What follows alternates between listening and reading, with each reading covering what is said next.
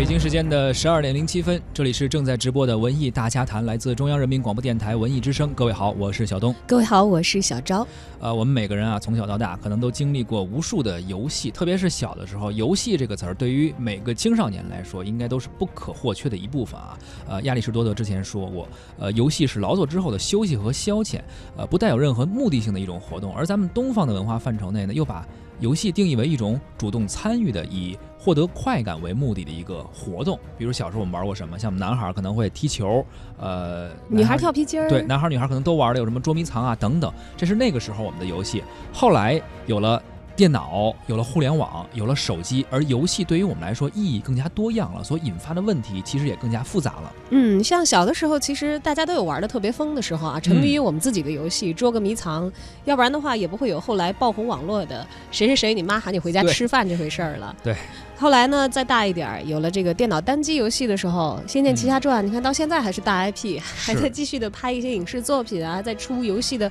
后续的好几代。后来又有了网络，然后大家可以联网一块玩了，像什么红警啊、星际啊、CS、魔兽等等，都是我们很多男生应该说是在宿舍里边大家连一个局域网就必须玩的游戏。也引发了很多老师啊、家长啊为我们学业的一些担心。嗯，那个时候谁没有被这个家长这个限制过去网吧的次数？哈，是，嗯，被收缴零花钱 呀，等等等等的。就感觉这个玩游戏已经成了父母的天敌，成了我们好像成为一个好孩子、成为一个品学兼优的好学生的这样一个天敌了。其实我想想啊，在我们成长的过程当中，尤其是像没有长歪的人啊，回忆一下，也不是说就没有玩游戏，也不是每次好像游戏家长就都急。是，但家长只要你觉得。没有沉迷，玩一玩可以，但是适度，特别怕你扎进网吧就不出来了呀。没错，最近呢就有这么一个事儿啊，引发了大家的关注。最近的一个爆款游戏，什么之前的什么星际什么都已经过时了，现在人叫王者荣耀。而且这个游戏啊，就不是说你拦住孩子不让出门去网吧就拦得住了，现在都是手游，是谁家孩子没有手机呀？玩到废寝忘食，而且昨天晚上我记得，我我原来有个群啊，里面都是这个女性的朋友，然后昨天有一个朋友发了一个朋友圈，就说因为那个群一直很安静了嘛，刚开始建群的时候挺热闹，大家喜欢聊天，然后后来昨天有一个朋友发了朋友圈说安静了都玩王者荣耀，对说。为什么大家都安静了？因为英雄们相遇在了王者山谷里。真是这样啊！真的是这样。哎呀，大家刚开始是群友嘛，后来就约着去打排位啊什么的。不光是小小朋友啊，成年人也也愿意玩这个游戏，好像。所以为了解决很多人诟病的这个呃玩家沉迷的问题，特别是未成年人沉迷游戏的问题，腾讯公司推出并试行了王者荣耀健康游戏防沉迷系统。其中要求十二岁以下含十二岁的未成年人每天限玩一个小时，并且计划晚上九点后禁止登录。这套号称史上最严的防沉迷系统启动的前提是需要游戏玩家给游戏账号添加身份证号，系统将根据身份证号的编码规则来判断游戏账号的使用者是否是成年人。未满成年人，呃，未成年人或者是未满十二周岁的未成年人，对，他会对不同的玩家有一个这个区别对待和筛选。是成年人你都玩一下可能无所谓，嗯，这是你的一个休闲生活。但是对于未成年人，在这方面的限制，通过系统来实现更为严格的筛选。特别是未满十二岁的未成年人。根据腾讯公布的最新数据。健康系统生效的最高峰时段，三十四万个账号在达到实现之后呢下线了。但是也有人发现哈，在这个新的系统上线第一天，破解的方法也已经几乎是同步出现了。嗯，而且代价并不是很高，花几块钱就可以租到成年人的账号，无限制的使用。哎，这就意味着这款游戏这个防沉迷好像对有些人是不起作用的啊。呃，那么为什么这款游戏能够让很多的青少年痴迷？而防沉迷的健康系统究竟又好不好使？这背后还有哪些问题？今天咱们就来聊一聊这款游戏和它背后的故事。欢迎您在收听节目的同时关注文艺之声的微信公众号，参与互动，还有机会获得我们赠出的电影票。那么我们本周呢，邀请大家加入我们一零六六观影团，共同在七月八号中午十二点半，在百老汇影城的北京东方广场店 VIP 厅一起观看《神偷奶爸三》。如果您想成为免费观影团当中的一员，现在就发送您的姓名加电话，加上“神偷奶爸”到文艺之声的微信公众号，就可以参与抢票报名。咱们先来说说这个《王者荣耀》这款游戏啊，腾讯游戏。呃，二零一五年开发并且运行的一款能够在 Android 或者 iOS，就是反正常规的手机都能够运营的这样一场呃多人在线竞技游戏，累计的注册用户已经超过两亿了，日活的用户达到了八千万。之多啊，也就是说每七个中国人就有一个人在玩这个游戏，而且零零后的用户比例超过了百分之二十，大多数都是未成年人。仅在这今年一个季度的成绩，就为腾讯贡献了六十亿元的收入，而腾讯的股价都随之一路创新高啊，堪称是现象级的游戏产品。那么究竟这款游戏为什么好玩？大家为什么爱玩？我们也特意采访了一些九零后、零零后的玩家，他们的说法应该更有说服力。我为什么爱玩王者荣耀呢？这个问题，我觉得主要可以分为两点来说。第一点，我玩游戏主要是为了放松，空余的时候可以开一把游戏放松一下。第二点，这个王者荣耀它和英雄联盟是一个一个性质的游戏，但是它相对来说时间比较短，而且它在手机上玩也可以比较方便，就是何时何地都可以开一把。一天来说应该不超过一个半小时吧，应该。一般来说，如果是和朋友们开黑的话，可能会就不小心把时间玩过了。比如说一天，然后开开黑开一个下午之类的。如果是一个人玩的话，一般两到三把就不玩了，就因为就玩的比较累了。其实王者荣耀这个游戏，个人感觉主要是为了打发时间用的，就很多朋友能在一起玩嘛。然后感觉这个东西顶多在生活中就是闲闲暇的时候，就是那种无聊的时候会玩吧。我喜欢玩王者荣耀，是因为我觉得这个游戏有很强的竞技性，然后也需要一些技术和套路，特别是听三杀、四杀、五杀这种声音就特别带感。然后对于我的生活来说，它是一种很好的业余的调剂，然后特别也挺适合社交和朋友在一起开黑的感觉就很好，特别是带比较烂的朋友上分的时候。呃，时间的长短，我觉得取决于我自己空闲的时间。如果没有空的话，就不会玩。正常情况可能每天玩一两个小时这样，但是偶尔兴头上来了或者输急了，呃，熬一整夜玩也是有的。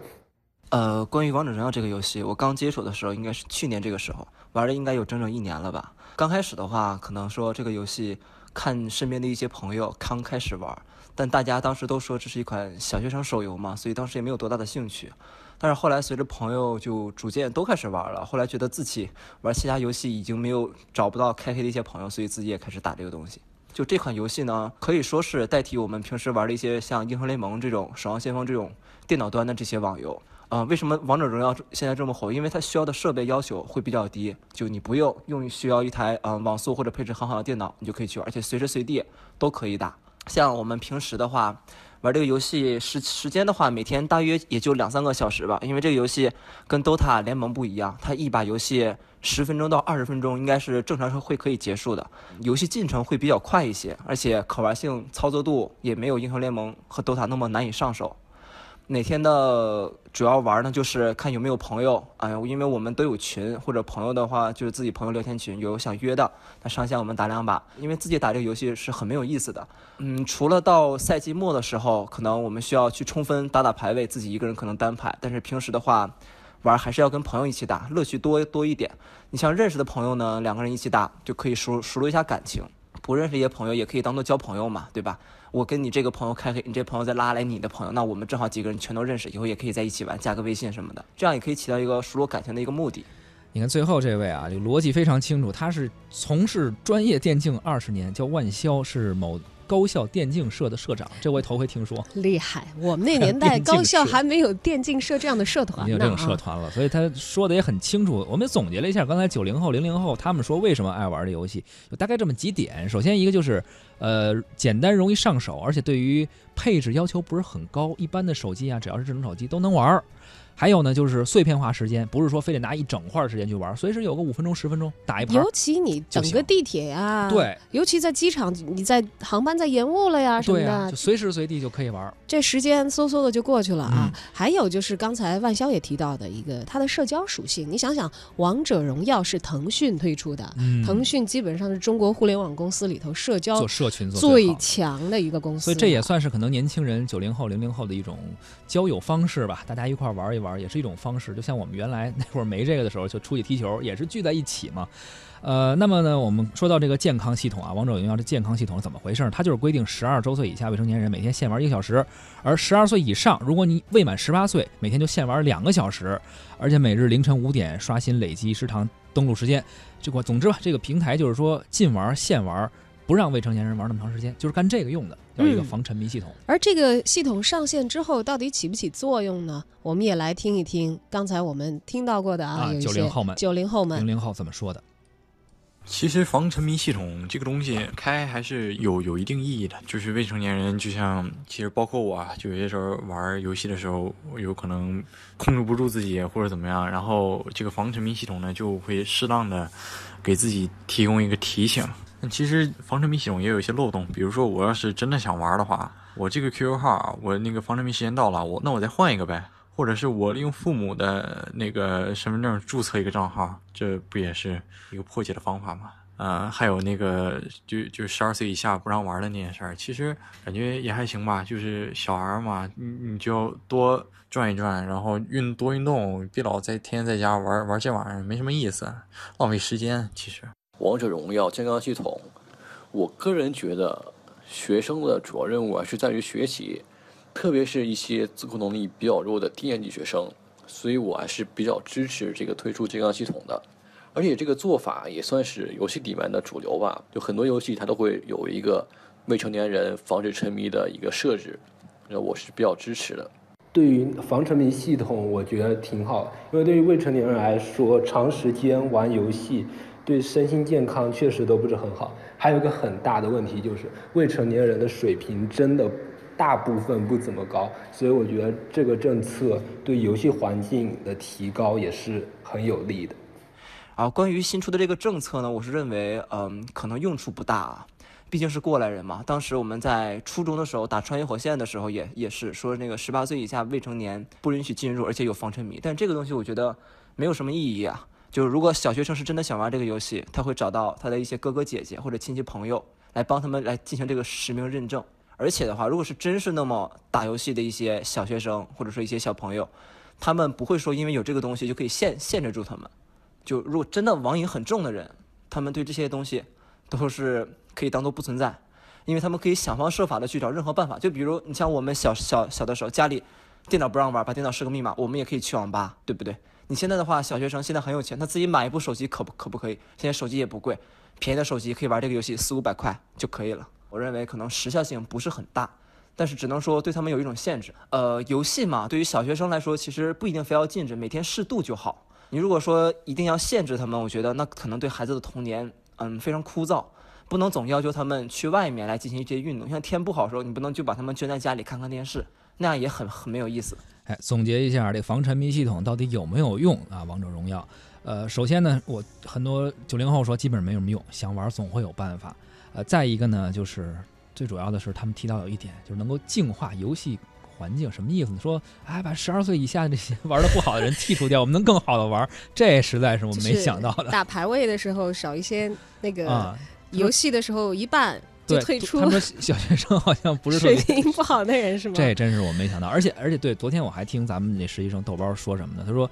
呃，他认识这个未成年人，小学生影响不大，为什么？因为小学生一般没有身份证，他们开始玩的时候用的就是父母的身份证注册的。打击最严重的就是初中生和高中生，因为他们自己有身份证了，所以用自己的注册了，然后没法改了。就你想象不到吧？就是现在孩子们对于这个真是各有各的招。啊，当然了，这个其实出于家长，嗯，尤其虽然我不是家长啊，我处嗯在一个成年人的这个位置。那刚才其实我们听到很多九零后，他们也是赞同这个系统存在的，是说因为你要对这个还对自己的自控意识不是那么强的人，你一定要有一个引导性的作用，而且你有一个提示性的作用和限制，它总比没有是要强的。哎而我们也采访到了一位身为师长的，呃我们中国传媒大学的教授柴柴如静老师，嗯，呃，听听他对于《王者荣耀》的防沉迷系统是怎么看的。看起来腾讯真的是从技术、法律、商业、人员、数据等等很多方面，在打造一个王者荣耀的健康系统。我是赞同腾讯的态度和做法的，但是不得不承认，从另外一个侧面上来说，王者荣耀真是所向披靡呀、我身边的学生业余时间吧，几乎都两只手横屏拿着手机，飞快地点动手指，这种姿势简直就成了一种集体行为的标志符号。呃，因为看了一篇社会学家的文章，我也下载了这个游戏，想体验一下。虽然隔了很久，我还只是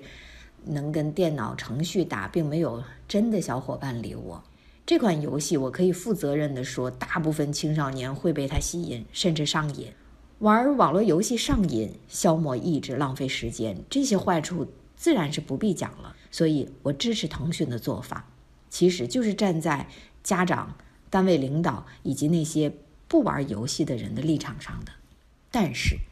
我并不觉得健康系统的建立能够起到实质性的效果，因为办法总比困难多。已经有人在寻找破解的方法了，有些人还发现了 bug，当然还有些人在弄虚作假。但重要的不是技术上和法律上的犯险，而是人们对游戏所带来的乐趣的终极无力感。在古代，游戏和运动用来放松休闲，有人也沉迷其中啊。只是那时候社会影响远远没有电子时代和互联网时代那么大。当游戏成为了产业，在巨大的利益驱动下，一些人会给另外一些人设计极其有效。但是非常恐怖的陷阱，一旦掉入这个陷阱，会享受到世界上最大的快感，好玩儿，也会失去每个人拥有的最公平的东西——时间。我们都希望用时间换取些有价值的东西，比如见识、能力、审美、道德、财富等等。但是，越是沉迷于游戏，越是失去大把时间，越是丧失延迟享受的能力。越是满足及时行乐的快感、成就感，人们离那些有价值的东西也就越远。网络游戏甚至可以成为区分人们的一种试剂。有些人注定要为游戏消磨部分生命而感到懊悔；有些小孩可能因为沉迷于游戏而荒废学业，长大一事无成。有的人也可能成为电竞高手、游戏设计者、网络游戏解说员等等，让游戏成为他生存的工具和事业的发展方向。所以说，网络游戏本身并没有原罪，人们可能会沉迷于任何东西而娱乐至死。那么，健康系统至于王者荣耀，就像疫苗至于病毒，对有些人有效，对有些人呢效果不大。或者他面对的是人类最难攻克的病毒——人性的弱点，他的效用是有限的呀。确实啊，随着这个健康系统的推出，也有很多人都在。用各种方式去破解，其实最简单的就是去买别人的号啊，这个确实是效果是有限的嘛，所以我们也不能够指望说就是一个健康系统能够解决所有的问题。对，我想起来，我有一个朋友啊，当然他其实我觉得是我认为非常自律的一个人。嗯，呃，有一次我就问他，我说为什么很少在网上见到你？因为那个年代还大家都在沉迷 QQ 的那个时代啊。